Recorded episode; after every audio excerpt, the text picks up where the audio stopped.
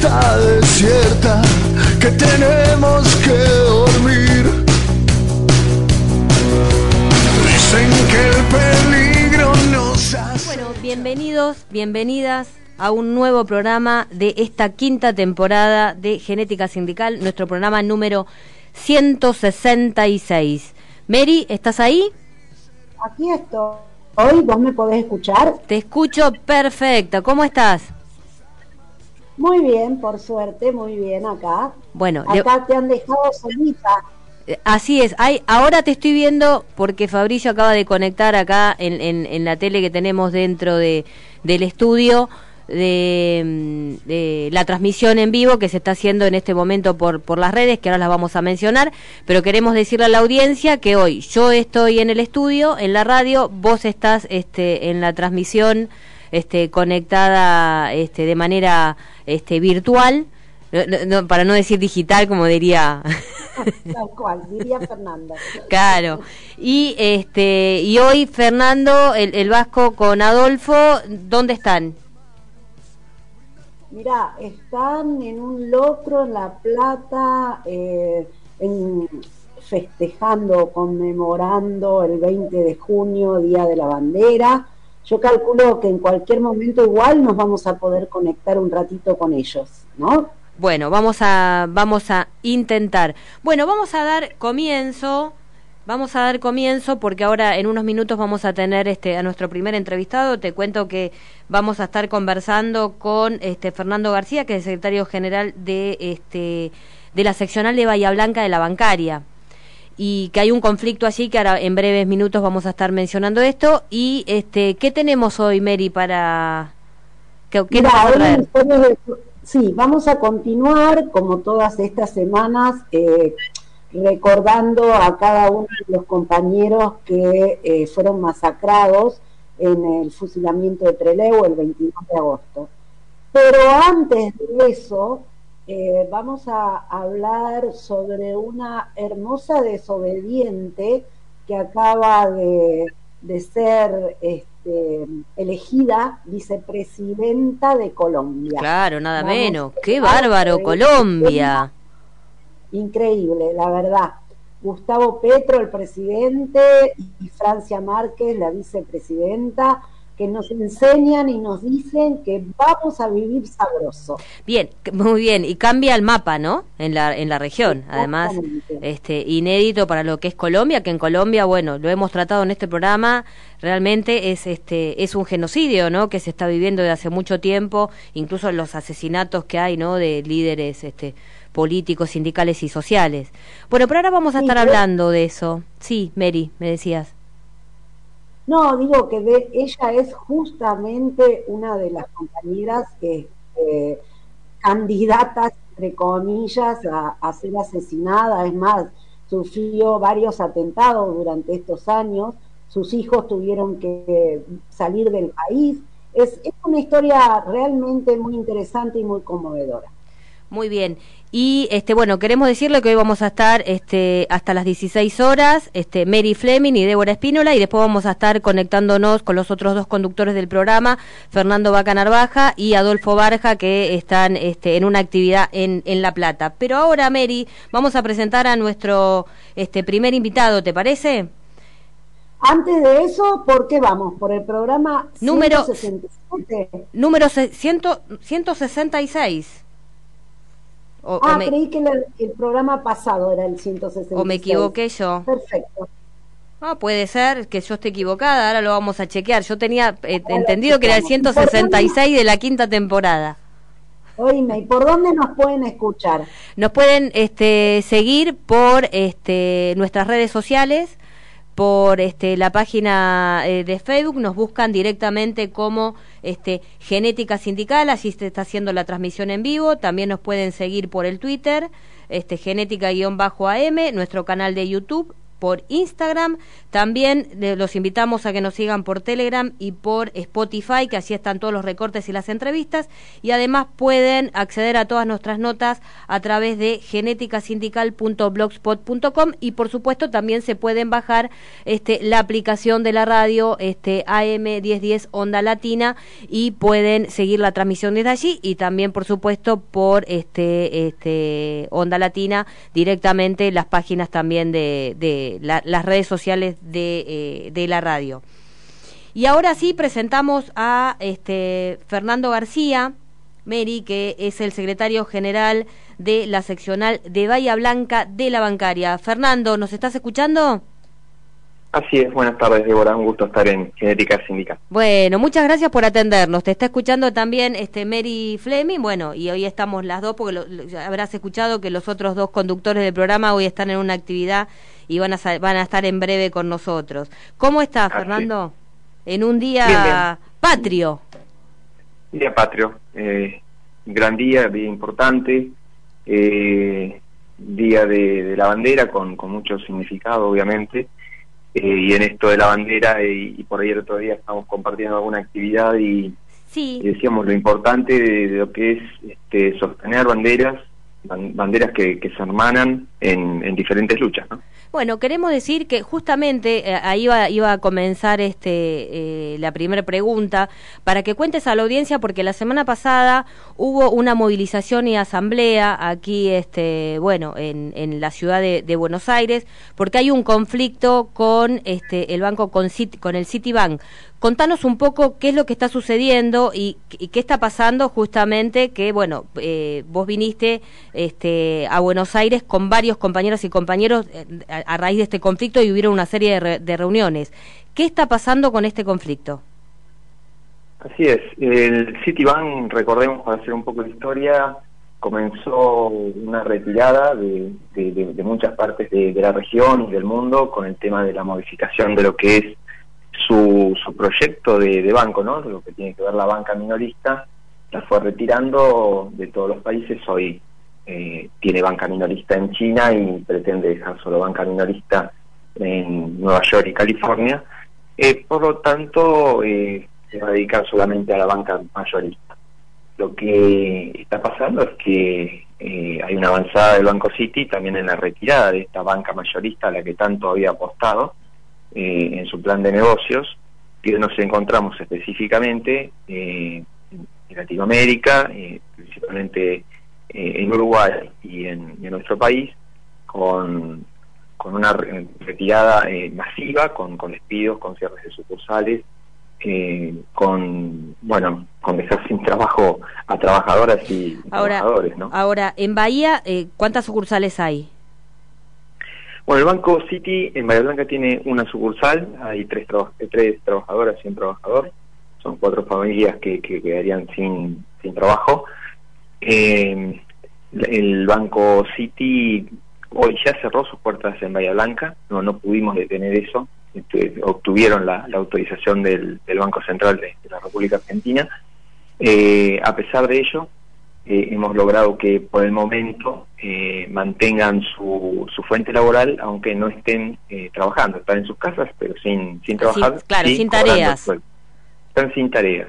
Y ahí es donde apuntamos, ¿no? hemos concurrido al Ministerio tanto de provincia de Buenos Aires como de Nación para que a las trabajadoras y trabajadores se le otorguen tareas de, de, de trabajo, esta nueva modalidad que está muy en boga y que todos los bancos que la, ejercen y que ellos mismos, nuestros nuestros propios trabajadores de acá de Bahía Blanca, la han, la han ejercido durante la pandemia y se niegan constantemente a esto, ¿no?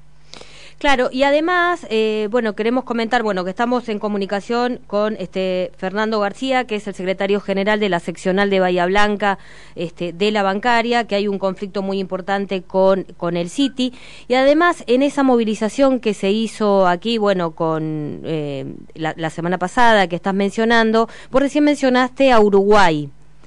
Eh, en Uruguay incluso vinieron compañeros eh, del sindicato AEBU, que es el sindicato bancario de Uruguay, justamente porque se está dando la misma situación allí. Eh, se reunieron también con los trabajadores, con el sindicato de Uruguay y cuál es la expectativa en este sentido, si hay un plan de lucha en conjunto, que, cuáles son las medidas a tomar. Así es, como decíamos al principio, eh, esta lucha no, nos encuentra hermanado, hermanados, eh, tanto uruguayos como argentinos, básicamente a, los bayenses. Eh, estuvimos hablando eh, mucho tiempo, coordinando eh, con, Juan Fernández, representante de, de AEU de Uruguay, y un poco ahí con, con, la con la mediación, podríamos decir, de, Guillermo Mafeo, ¿no? el director de Uniamérica Finanzas, muy importante para, para nosotros. La, internacional que está afiliada, que está afiliado al sindicato. Exactamente, que representa a todos los bancarios y bancarias de, de, toda la región.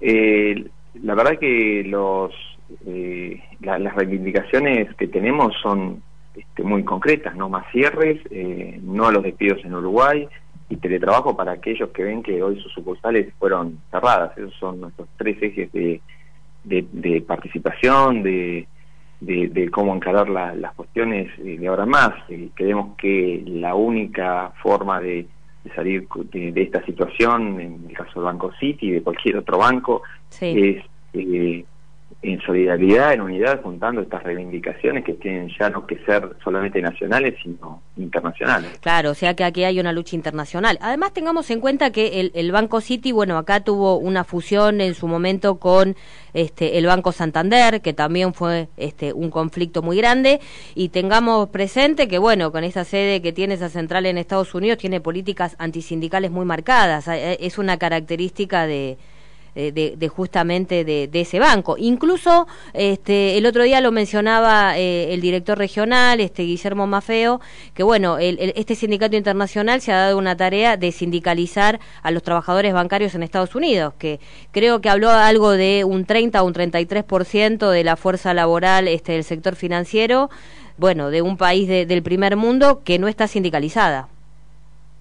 Así es, esos son los datos que, nos daba Guillermo Mafeo eh, y que el principal, eh, la, principal cortapisa que hay en, en este país justamente para lograr una afiliación, una masificación en la afiliación en el sector bancario es justamente el Banco City, ¿no? Eh, la, verdad es que, que, viendo un poco a, a su CEO para esta región, Julio Figueroa, y escuchando algunas cuestiones, ¿no? Uno eh, ve la situación del Banco City actual y contrasta mucho con, con lo que opinaba este CEO en el año 2018, ¿no? Eh, habla de optimismo en, los negocios, eh, un gobierno que tomaba buenas decisiones, eh, que veía un crecimiento en la agroindustria, la energía, este, en la infraestructura, pues agroenergía, este, agroenergía, infraestructura, está todo por hacerse, todo por desarrollar. Somos un país muy rico y creo que el banco eh, en ese sentido debería seguir apostando al país, eh, aunque supongo que los negocios del banco no van por ese lado.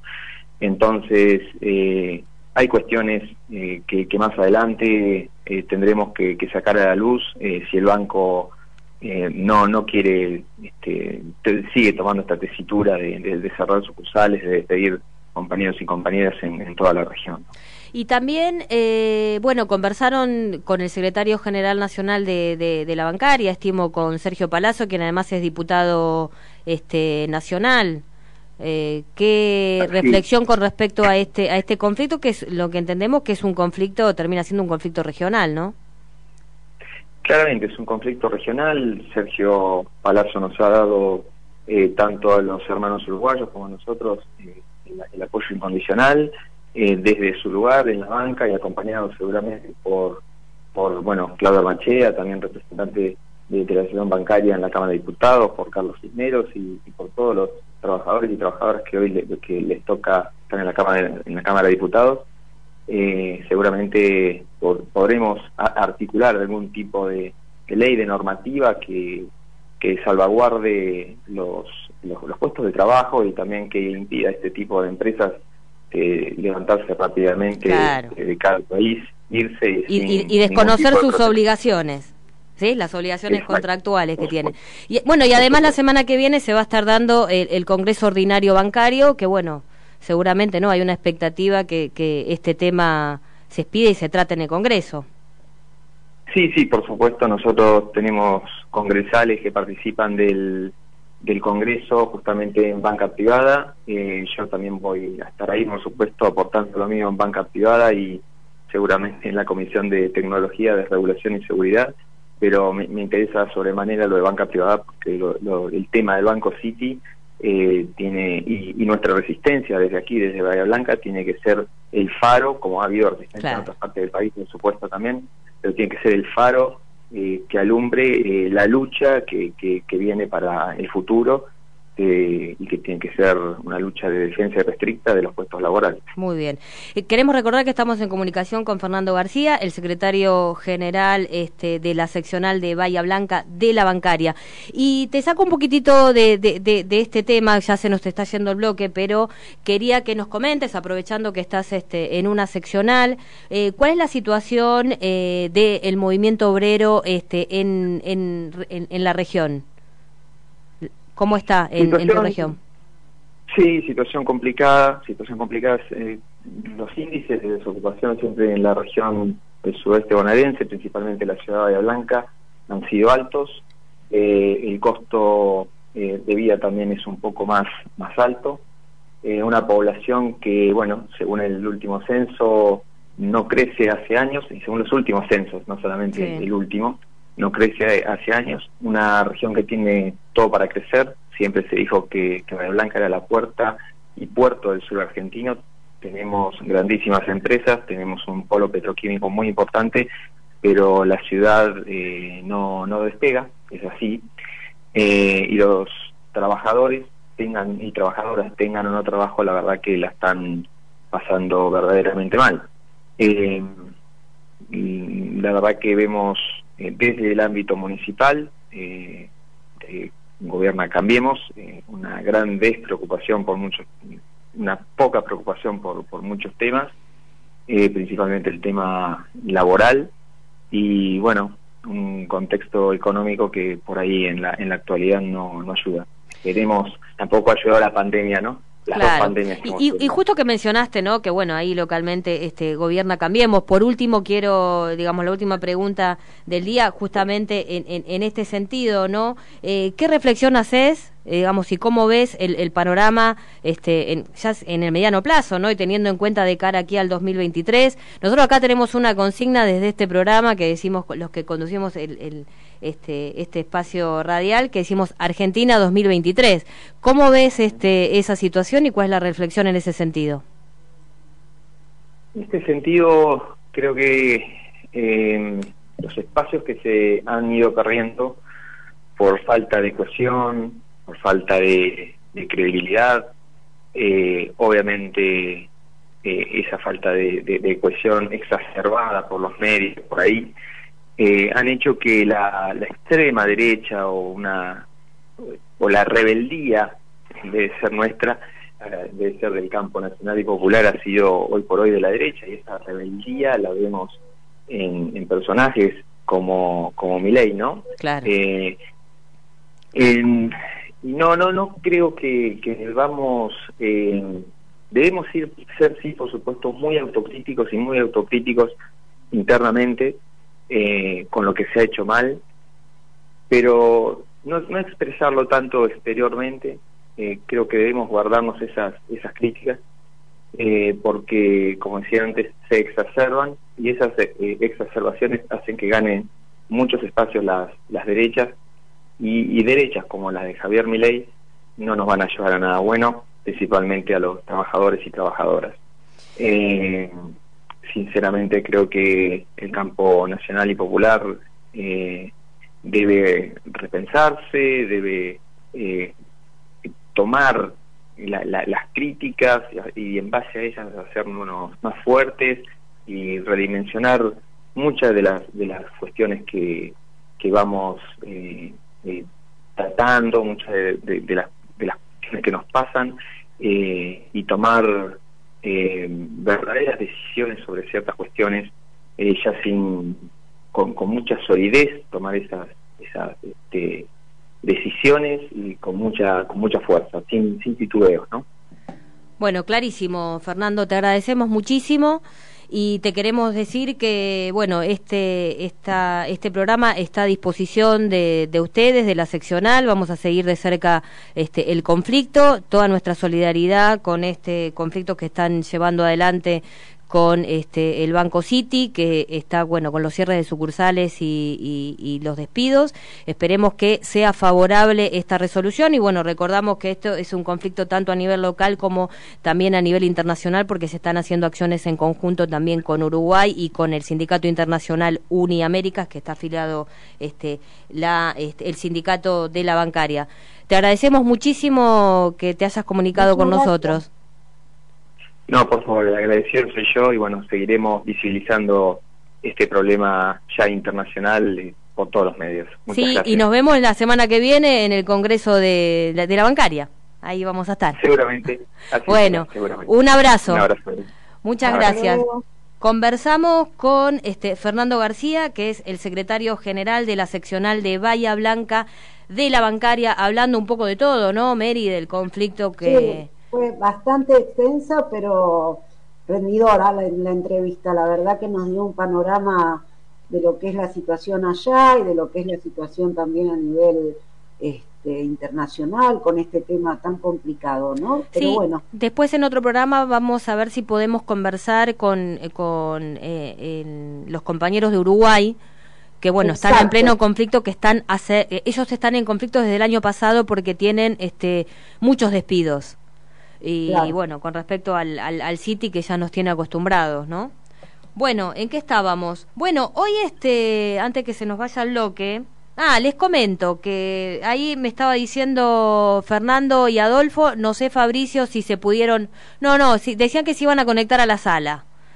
Así que quizás en, en cualquier momento este, este, se conectan. Pero bueno, hoy este, es un día feriado, el día queremos recordar un par de fechas, ¿no? El Día de la Bandera, el paso a la inmortalidad de, este, de Belgrano. Además, se dio eh, el día 16, un nuevo aniversario de, lamentablemente, de, el bombardeo a Plaza de Mayo, que participamos en un acto este, la semana pasada, y también el 17, el fallecimiento nada menos que de Güemes, otro patriota, ¿no? Exacto. Sí, una semana cargada. Este, lo de los fusilamientos de José León Suárez es algo, la historia lo, oculta, lo oculta, lo oculta y realmente este, fue un hecho atroz, eh, tremendo y generalmente muy poco conocido por la, por la población en general. Pero bueno, todos los años se realizan estos actos y todos los años vamos a seguir participando de ellos para que eh, los que lo vivieron, más nosotros, más las nuevas generaciones, sepan de esta grieta real que ocurrió el 16 de junio de 1955. Así es. Por otro lado, también estamos esperando, creo que tipo 4 de la tarde va a hablar este, Cristina, tenemos también mucha expectativa con respecto a eso. Va a hablar desde, eh, desde Avellaneda, eh, que es el, no sé si es un plenario de delegados o, el Congreso de la CTA de los Trabajadores. Y bueno, va a estar hablando, hay mucha expectativa. Bueno, cuando termina el programa, este, la escuchamos a Cristina. Tenemos que poner a escucharla, pero, claro. Y antes que se nos vaya, antes que se nos vaya el bloque, quiero pasar un, un chivo eh, que eh, la semana que viene no voy a estar acá en el programa eh, físicamente, pero bueno, voy a salir de manera virtual si me permiten los otros conductores, Mary, no sé. Vos defendeme, así te que... Permitimos, te permitimos. no, porque la otra vez me decía, no, no sabemos si, si te vamos a dejar. Bueno, se va a dar este, la quinta conferencia regional del sindicato Uniaméricas que es el sindicato este, internacional de, que está afiliado, en este caso, el sector financiero, que está afiliado este, la bancaria, está afiliado al, sector, por supuesto, a la parte de servicios. Esta quinta conferencia va a nuclear a muchos sindicatos de, de la región, eh, se va a estar realizando este, en Fortaleza y va a haber también una serie de actividades y una serie de foros y una serie también de movilizaciones que se van a realizar en el país, ¿no? Justamente para este, marcar una acción, este, no solamente en el debate, sino una, una, una este, una acción en conjunto que los sindicatos en, en la calle. Se va a dar también el primer foro este, sindical internacional de impacto en la eh, el impacto de la digitalización en el sector financiero y además eh, el impacto que de la digitalización. Si no se me escucha bien no esto secuencia eh, secuela del, del refrío. Frío pobre. Primer foro sindical internacional de, que habla del impacto de la digitalización este, en el sistema financiero. Esto, como lo que hablamos acá, cómo impacta en la tecnología. Y también, por otro lado, se, también va a estar la reunión de este, la Alianza Latinoamericana en Defensa de las Bancas Públicas. Fundamental. Eso que también, bueno, aprovechando esta conferencia. Así que yo voy a estar transmitiendo, voy a ser corresponsal desde Fortaleza. Muy bien, me parece que ahí está Adolfo, que ha ingresado a la sala, por lo que veo aquí. Fabricio me dice que sí. Adolfo. Hola, Adolfo. Hola, ¿cómo están? Estamos en el coche. Qué bien, ¿qué tal? Viste, para no fallar, ahí el Vasco ya está en camino, está ahí, fue a hacer una, fue, a comprar un, un café, así estamos eh, tomando un cafecito junto con ustedes dos. Bueno, ¿cómo le fue? ¿Comieron otro? Eh, comimos unos choris, que es lo mismo, ah, ¿viste? ¿Viste? Chorizos peronistas hemos comido. Perfecto. ¿Viste? ¿Por qué come chorizo? Porque somos peronistas, dice. ¿Qué va a hacerle? Somos peronistas.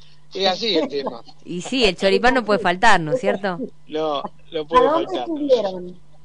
Estuvimos en La Plata. Estuvimos en La Plata con alguna organización, discutiendo política. La verdad que los compañeros todos están pensando qué es lo que vamos a hacer, eh, diciendo cómo es lo que se sienten. Bueno, la situación, todos con ánimo, pero, pero digamos, con algunas críticas, ¿eh? con algunas críticas que tenemos que resolver en nuestro gobierno. Exactamente. bueno. Muy bien, me parece que se nos fue el bloque. sí, se nos fue el bloque y ahí nos vamos a un tema y volvemos. Hasta las 16 horas estamos. No te vayas, Adolfo, ¿eh? No, sigo conectado y, espero que me den quédate conectado, que en unos minutos volvemos. Listo, gracias.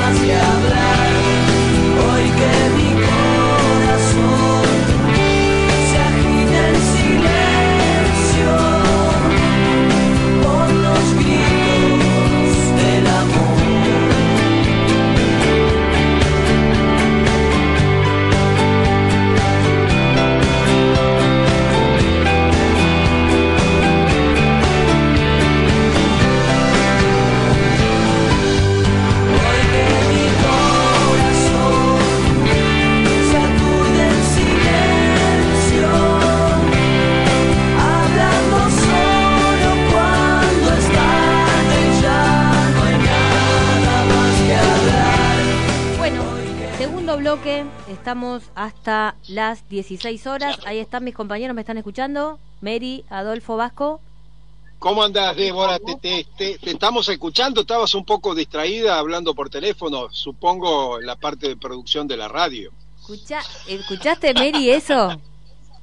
eh, eh. Ahora que entramos nosotros, este, somos los mobileros de las dos compañeras que son la conducción de la radio. Claro. Bueno, ¿qué dicen los mobileros? ¿Cómo andan? Muy bien. Acá Infantería lo tengo de chofer Adolfo Barja, que ex conductor de Genética Sindical, este, y el que les habla, Fernando Bacanar Baja, otro ex conductor de la radio y ahora de mobilero, en donde hay que estar. Venimos de un acto de la agrupación La Cafrune de la, de la Plata, la capital de la provincia de Buenos Aires, por el Día de la Bandera, el 20 de junio, un día emblemático y muy importante para todos los argentinos. Sí. Muy bien. Eh, creo que creo que vamos a empezar, si ustedes nos permiten y son tan amables, por este, hacer un comentario de el relanzamiento que se ha dado en el puerto de una coordinadora, una estructura que, bueno, Adolfo es parte de, es obviamente de este armado como miembro y secretario general del SUTAP a nivel nacional. Lo vamos a, esperar unos segundos para que nos cuente qué significó esa jornada en el puerto. Que está tomando el cafecito. Está tomando el cafecito, como buen burócrata, está tomando un cafecito. No, está bien, aparte hace mucho frío. Bueno, queremos decir que este lanzamiento eh, hay una nota que está en nuestro blog, incluso pasamos el chivo, que nos pueden, pueden ingresar a nuestro blog que es genéticasindical.blogspot.com, que allí hay muchas notas e incluso están todas las historias, las entrevistas y las historias desobedientes, que en, minutos tenemos historias desobedientes con Mary que no se lo pierdan.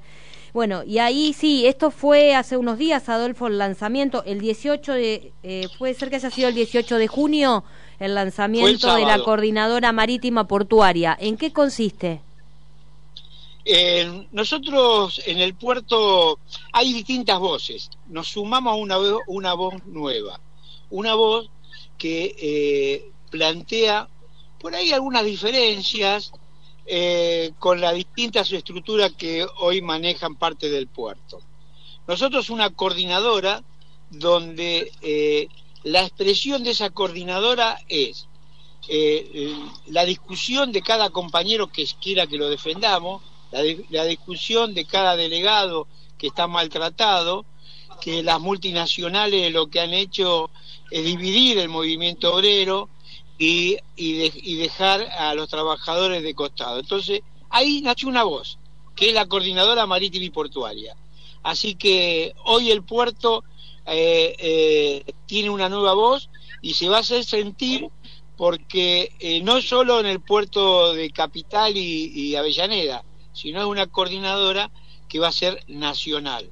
Y ya tiene plan de lucha esa coordinadora, así que arrancamos con una coordinadora que empieza a defender a los compañeros que están echando de Exolgan, eh, a los compañeros transportistas que no le permiten entrar con, con el sindicato, con el SUTA específicamente. Así que ya entramos en un plan de lucha que para la otra semana se va a sentir. Así que si la otra, el lunes que viene eh, nos llaman, te daré fecha y hora del paro que vamos a hacer como coordinadora marítima y portuaria. Bueno, o sea que están juntando fuerza. Unificaron criterio y fuerza. No, no estamos juntando fuerza, tenemos fuerza. Bueno, pero en distintas agrupaciones. Si es una coordinadora, quiere decir que distintos espacios se nuclearon, se pusieron de acuerdo. Por eso, como se lanzó la coordinadora, es que ya no estamos planteando fuerza, lo que estamos planteando es la lucha, cómo la llevamos, cómo hacemos daño, porque nosotros no vamos a parar el puerto porque se nos ocurre parar el puerto. Damos la discusión con las multinacionales, eh, como no nos van a dar respuesta, estamos preparados de hacer las medidas de fuerza correspondientes. Pero primero le vamos a dar la ventaja de que se sienten, y si no se quieren sentar, bueno, cortamos. Sí. Ahí Mary dijo, dijo, algo, ¿no? Me parece a mí, justo, ¿o no? ¿Cómo? Habías dicho algo, Mary, y yo te corté. No, no, estaba, estaba hablando sobre la reflexión de Adolfo de que tenemos fuerza, este, no que estamos juntando fuerza, que está, es, es una, es una buena reflexión. Bueno, eh, si, si me permití estos dos mobileros que están acá, podemos dar, eh, podemos plantear eh, una nueva lucha que se viene, que específicamente de ese sindicato SUTAP, creo que SUTAP, Sindicato Único de Administraciones Portuarias. ¿Cómo Eh, creo? Acá. bueno, queremos dar una primicia, te queremos dar una primicia. O sea, esta primicia es para genética sindical, Muy no bien. está anunciado en ningún otro medio ni ningún otro multimedio. Primicia, Muy último bien. momento. Último Muy momento. bien. nace la mesa coordinadora de transporte eh, portuario, graneleros y, y afines. Y ya con un plan de lucha. El SUTAP mañana entrega las notas al Ministerio de Trabajo y al Ministerio de Transporte, dándole 12 horas de tiempo para que nos llamen. Si no nos llaman, el 23 hacemos corte y paro nacional. Esa es la primicia. Bueno, Muy ¿Qué bien. muy ¿Qué bien. les parece? Excelente. Bueno, ¿Ustedes, ustedes quieren saber por qué vamos a hacer, porque pues, se nos ocurrió hacer un paro, pero Claro, ahora ninguna preguntó, por ejemplo, cuáles son los ejes de, ese, de esa propuesta, de ese paro. Hoy estás como poquito. molesto. Estamos, Molesto. nosotros estamos en el terreno, somos infantería. Hay una medida de lucha y nos gustaría que nos pregunten cuáles son los Pero, objetivos. pero, a ver, vos puede- ustedes pueden hablar directamente porque son conductores, no son entrevistados. No, ex conductores. Ah, o sea que ya se excluyeron. ex. Escuchaste, Somos Mary, ¿eh? ex, Tomá ex nota. montoneros, ex conductores, todos To- somos. tomá Ex- nota que ahora tomamos las riendas nosotras entonces. lo que no somos ex hombres, somos hombres nada más. Bueno, dale, te- contanos qué, qué, qué pasa entonces, ¿por qué? Bueno, eh, ustedes saben que hay un- eh, el transporte tiene un problema de tarifa, ¿no? Sí, Eh, y, y el aumento de la nata cada día eh, eh, es más grave para los compañeros transportistas. Entonces pusimos La al- nafta y el gasoil. el gasoil, ¿no? disculpe, el Gasoil. gasoil, más que la nata. Eh, yo, yo soy apuntador, soy un auxiliar que tiene Adolfo. Entonces, hemos acordado con otros, eh, con otras eh, eh, instituciones, por ejemplo, eh, Ultra, Ultra, que es un sindicato que está en formación y que tiene una fuerza importante, de dar una pelea en conjunto y autoconvocados. Entonces, vamos a eh, hacer un paro nacional y movilización y cortes con estas tres organizaciones, autoconvocados, SUTAP y Ultra. Eh, eh, el tema es tarifa. Nosotros planteamos que la tarifa que le dan a los graneleros el gobierno, que por ley está bien, no vamos a discutir ese número, lo que queremos discutir es que ese es el piso, porque es ganancia lo que plantea el gobierno, entonces si ese es el piso, estamos de acuerdo.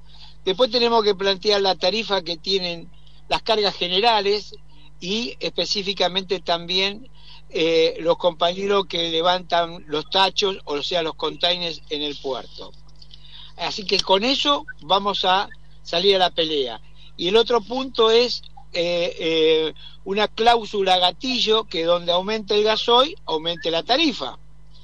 Así que Claro. esos tres puntos van a ser, van a ser eh, en principio lo que largamos. Y hay un punto que para mí es muy importante, que son cuatro compañeros presos que tenemos en Tres Arroyos, que fueron presos por pedir el aumento de tarifa. Le inventaron una causa y eh, lo llevaron preso. Y ya hace, eh, vos sabés, eh, o saben las dos compañeras, que hace rato que nosotros venimos planteando el tema este, pero ya no lo plantea el SUTA, lo va a plantear estas, estas organizaciones. Basta de persecución a los compañeros militantes, basta de llevar preso a los compañeros militantes porque piden el tema de tarifa. Quiero plantear bien el tema de tarifa y quiero que sepan que no son eh, eh, que no es Moyano, que no son los eh, compañeros que maneja, el compañero Moyano, nosotros decimos que lo maneja muy bien, estos son los dueños del transporte, los dueños de los camiones. ¿sí? Que están nucleados en el SUTAP. Ya estamos. Los dueños de camiones hoy están nucleados en el SUTAP. Hay muchos que sí y otros que son eh, eh, autoconvocados y otros que están en otros sindicatos. Bien, es Muy bien. O sea que desde reivindicaciones gremiales clarísimamente el tema de las tarifas hasta las políticos sociales. No queremos y no podemos en un gobierno peronista tener presos por esta gestapo sindical que eh, judicializa y encarcela el reclamo sindical. Y aprovecho antes de dejarle el espacio a este, Historia Desobediente, volvemos a plantear nuevamente la libertad de los camioneros presos en San Nicolás y sobre todo la libertad de Milagro Salas. Así es, así es. Y la libertad de los compañeros de Tres Arroyos. Sí, ya lo planteaste vos, por eso no lo volví a repetir. Bueno, a ver, historia desobediente, ¿no? Sí, y ahí Fabricio nos va a poner, nos va a poner la música de fondo. Ahí está. Tantas veces me mataron, tantas veces ¿Qué sería, ¿Qué sería de estas chicas y nosotros, no? bueno, somos un equipo, se ríe Fabricio ahí. Danos mérito también. Fabricio, te extrañamos, Fabricio. Acá estamos, Fabricio, en una tomando un cafecito en estación de servicio. Mary. Ya estamos. ¿Qué tal? Bueno, como, les decía hoy, eh, no estoy prendido. Vamos a hacer, eh, a continuar con historias desobedientes, con eh, la reivindicación de todos los compañeros que fueron este, fusilados, masacrados el 22 de agosto eh, en la cárcel de, de Trelew. Pero antes de eso, yo quería en realidad hacer una breve reivindicación, un breve comentario sobre una desobediente este, latinoamericana de nuestra patria grande que acaba de ser este, votada mayoritariamente por el pueblo de Colombia. Se trata de Francia Márquez. Es una mujer afroamericana. Es la primera vez que en la historia de Colombia se elige a una afrodescendiente como candidata a vicepresidenta, en realidad como vicepresidenta. Esta mujer tiene una historia de lucha muy, muy importante. Ella se dedica específicamente al tema de eh, luchar contra el extractivismo indiscriminado. Eso le valió eh, eh, persecución, intentos de asesinato, etcétera.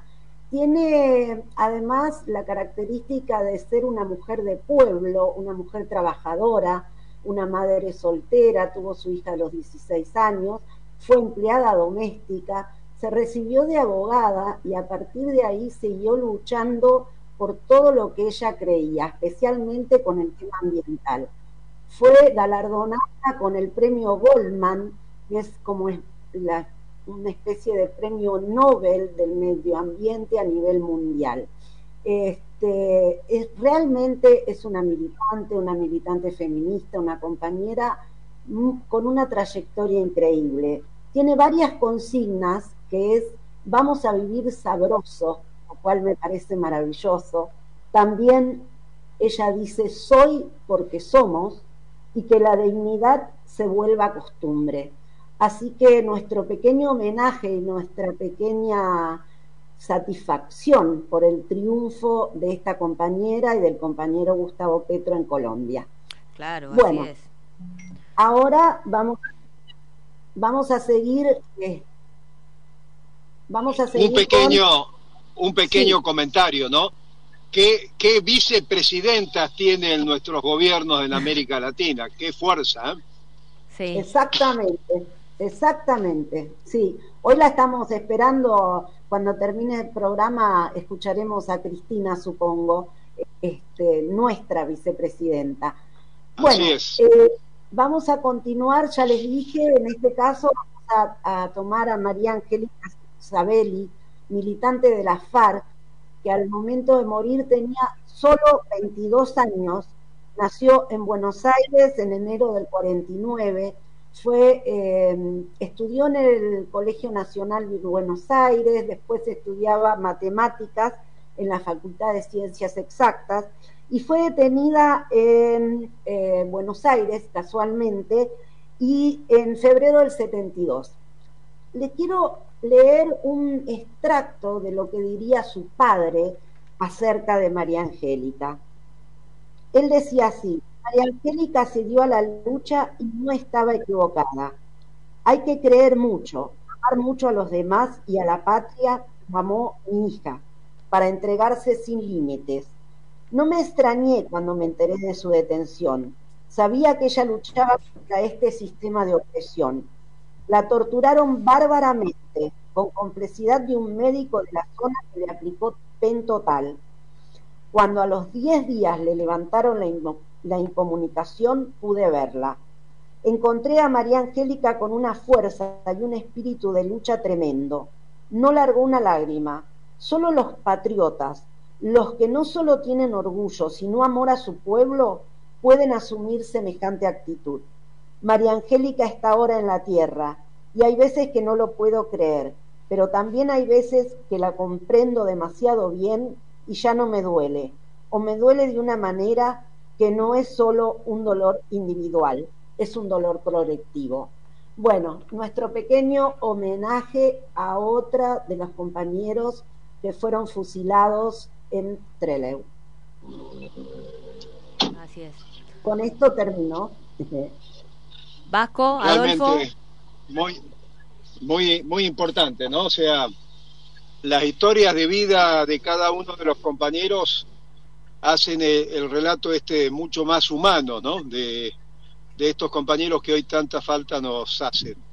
Así que bueno, vamos a seguir hasta no solo no hace falta eh, los compañeros, sino que hace falta mucho lo que está haciendo vos, Mary, explicar quién eran los compañeros y las compañeras. Porque muchos de los chicos no saben, o no conocen, Exacto. o no lo informaron. Entonces esto es abrirle la Bueno. cabeza a los compañeros. Bueno, y le que recordamos con esa que- edad daban pelea. Y recordamos que esto va a estar disponible en nuestras redes y bueno, que nos sigan en Spotify y va a estar además en el blog. Ahí están Bueno, todas las hoy- historias. Hoy en este merendero en La Plata, donde están los Sí. compañeros de esta agrupación, la Cafrune, hoy hablábamos con los vecinos, con los militantes, simpatizantes de este barrio, y muchos de ellos, la mayoría, salvo los más viejos como, como Adolfo, con más edad, con más experiencia, no, no vivieron el peronismo. Este, les diría más, hasta algunos no se acuerdan de lo que significó el menemismo para, para, para el peronismo y para la Argentina en particular, como el ingreso de las políticas neoliberales en el, en el campo nacional y popular. Entonces, el tema de la formación, de, de recurrir a la memoria, de generar estos, eh, esto- esta- estas tres consignas, estas tres banderas, memoria, verdad y justicia, es fundamental. ¿Por qué? Porque lo que observamos en este pequeño plenario es que hay una desazón en los compañeros. Eh, no hay una, eh, se está perdiendo la esperanza. Nuestro gobierno debe despertar, debe tomar iniciativas políticas con el tema de los precios, con el tema de los salarios, con el tema de la inflación, con el tema de la inseguridad, sobre todo los gobiernos este, provinciales, que le den respuesta a nuestro pueblo a las necesidades concretas. Fíjense en que estuvimos en un merendero donde hay unos 40 niños que vienen solamente a merendar, vienen por hambre en la Argentina. Y todavía no tenemos una estructura institucional que se haga cargo de los niños, cuando todos sabemos que para Eva Perón este, los niños eran los únicos privilegiados, para el gobierno peronista los niños eran los únicos privilegiados. Hay elementos que no le pueden faltar a nuestra niñez, el pan, la carne, la leche, tres elementos esenciales. Dejémonos de controlar 1.200, 1.300 artículos en los supermercados y garanticemos cinco elementos fundamentales, con precios para todo el mundo. la carne, la leche, el pan, el aceite, los fideos y el arroz son cinco, son seis a lo sumo. Dejemos los otros 1100 dando vuelta, pero esos cinco o seis deben de ser garantía en todo el país y sobre todo para nuestros niños. Bueno, clarísimo. ¿Puedo decir algo más yo? No. Sí, podés, podés. no podés, no tenés que pedir permiso. Muy bien, muy bien. ¿Cómo viene, la, la- cómo viene el, el sector femenino? Eh, viene fuerte. Y ¿eh? eso que estamos 50 y 50%, pero, pero se han quedado con el micrófono. Nada, Yo quiero decirle a la audiencia que nosotros estamos eh, sin micrófono. Fabricio, ahí lo tenemos de testigo, nuestro operador. Este, Ah, lo de ustedes, ustedes ya sabemos que están ahí en la trinchera, son... Este, donde nos gusta. Sí, sí, exacto. Mira, yo, yo quiero decir que uno viene hablando no solo con los trabajadores, sino con estos merenderos, y todos tienen una ilusión, una ilusión que nos dio este gobierno cuando fueron a votar. Pero también en estos momentos todos plantean que tiene que haber un cambio, un cambio de política, porque si no eh, andamos mal. Entonces, esto, si no se cambia, armamos otra Bueno. cosa, creo que es vos populi. Hablando de cambio, cambiar. hablando de cambio, esta... No, no sé, por ahí la palabra cambio no me gusta. Bueno, pará, pero, pero, perdón.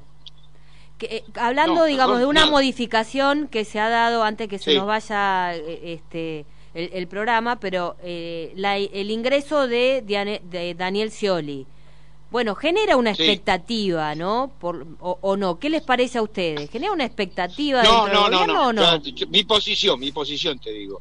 A mí los ingresos de esto pueden cambiar cientos de ministros.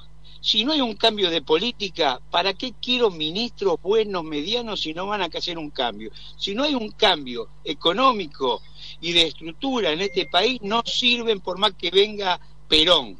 ¿Sí? Claro, esto sí, le agrego, ¿no? Eh, de acuerdo a su pregunta que me parece que tiene que ver con... Lo voy a remitir a esta experiencia en el plenario de este merendero. Eh, algunos compañeros decían, viene el tema electoral, ¿con quién jugamos? Nosotros, ¿qué le planteamos? ¿Jugamos para qué? Primero, ¿cuál es la situación actual de nuestro querido gobierno? Si no hay un cambio de rumbo en la política económica y seguimos con un proceso inflacionario como el que tenemos, y estamos hablando allá, el gobierno admite inflación superior al 62%. La oposición nos está planteando un esquema de hiperinflación y de pérdida de control de la economía, con devaluación. Si no cambiamos ese rumbo, evidentemente la unidad no se puede mantener.